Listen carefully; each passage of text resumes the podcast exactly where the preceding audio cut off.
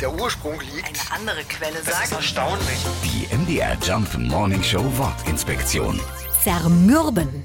Wenn wir ziemlich lange an einer Sache zu knabbern haben oder ewig nicht auf das Dingsbums kommen, dann kann uns das schon mal zermürben.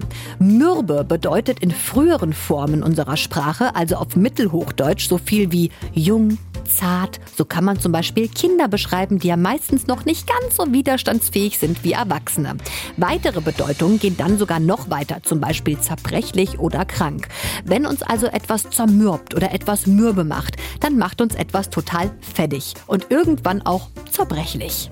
Die MDR Jump Wortinspektion. Jeden Morgen in der MDR Job Morning Show mit Sarah von Neuburg und Lars Christian Kade. Und jederzeit in der ARD Audiothek.